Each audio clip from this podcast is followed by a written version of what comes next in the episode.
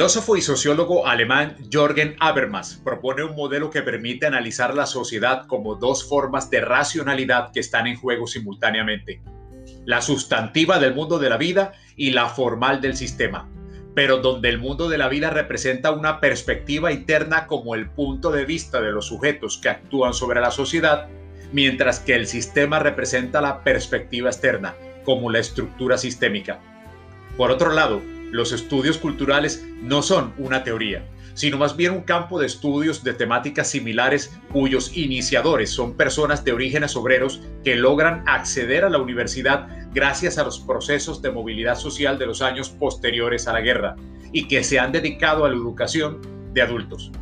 Por lo tanto, por sus posiciones políticas de izquierda, no aceptan la visión armónica de la sociedad que ofrece el funcionalismo y por su cultura de clase trabajadora no pueden estar de acuerdo con el elitismo de la Escuela de Frankfurt. Su contexto vital y el saberse privilegiados entre su clase por haber alcanzado la universidad les hace adquirir una especie de compromiso político para con sus investigaciones. Muchos llegan desde el campo de la literatura, pero quieren aplicar sus métodos de estudio a otros tipos de manifestaciones culturales, como los textos de medios de comunicación. Bienvenidos al tema de la modernidad o acción comunicativa a la posmodernidad, los estudios culturales.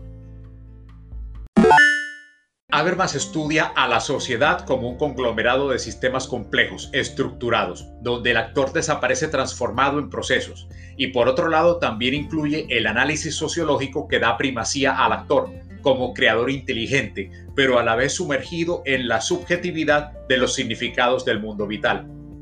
La interpretación liberal de su técnica descansa en que el hombre tiene aún en sus manos la dirección del progreso técnico y ve en este la posibilidad de darle un sentido a la historia.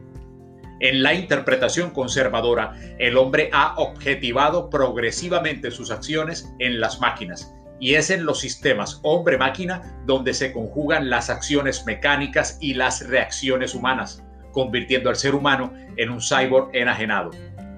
Habermas cree que los antiguos ideales han muerto, pero cree también que se mantiene en pie el ideal por la emancipación.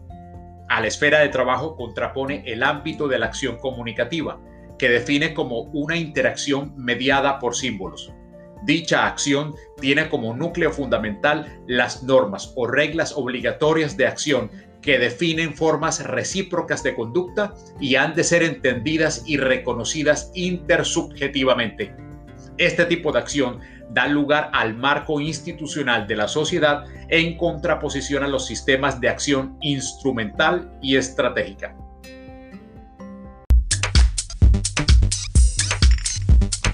Las investigaciones de los estudios culturales vienen de la mano de dos métodos cualitativos, el análisis textual y la etnografía. En el análisis textual del interés por los signos y los códigos, la semiótica evolucionó hasta el estudio de la combinación de estos en textos. La propuesta fundamental de la semiótica aplicada a este campo es que toda manifestación cultural, un cuadro, música, edificio, un tipo de ropa, puede ser leído como un texto. El libro de Dick Hebich, Subcultura, el significado del estilo, responde a este método de lectura.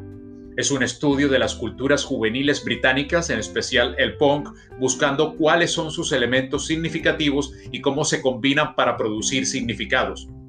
A su vez, los estudios culturales llegan a la etnografía porque el momento de la comunicación que más interesa es el de la recepción de los mensajes y su uso como parte de una cultura.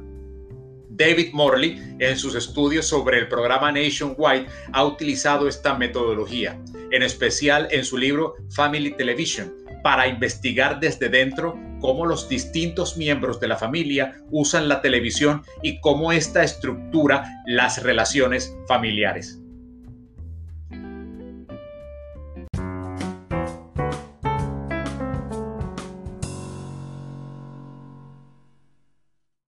Según Habermas, la acción comunicativa como parte de la acción social colabora en los tres procesos que conforman la socialización.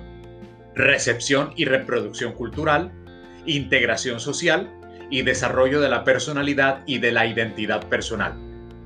Opina que el individuo habita en los tres mundos, objetivo, social y subjetivo, los cuales constituyen los presupuestos ontológicos de la acción comunicativa. Pero los tres mundos se hallan recortados y sobrepasados por un ámbito superior más general y básico que abarca el conjunto de situaciones de la realidad de cada uno, el mundo de la vida. Este constituye el horizonte cognitivo y marco fundamental donde el individuo accede a los distintos ámbitos de la realidad. Es el marco y lugar donde se realiza la acción comunicativa.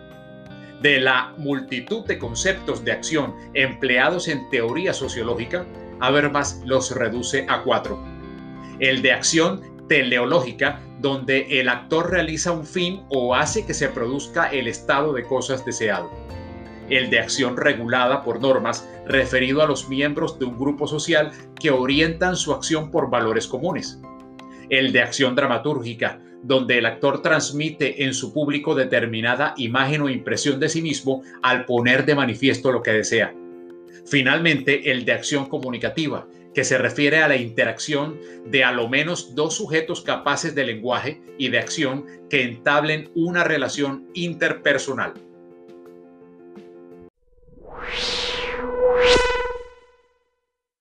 Los estudios culturales van a centrar su atención en cómo se producen las lecturas negociadas y cómo los medios de comunicación intentan producir lecturas preferentes para mantener la hegemonía.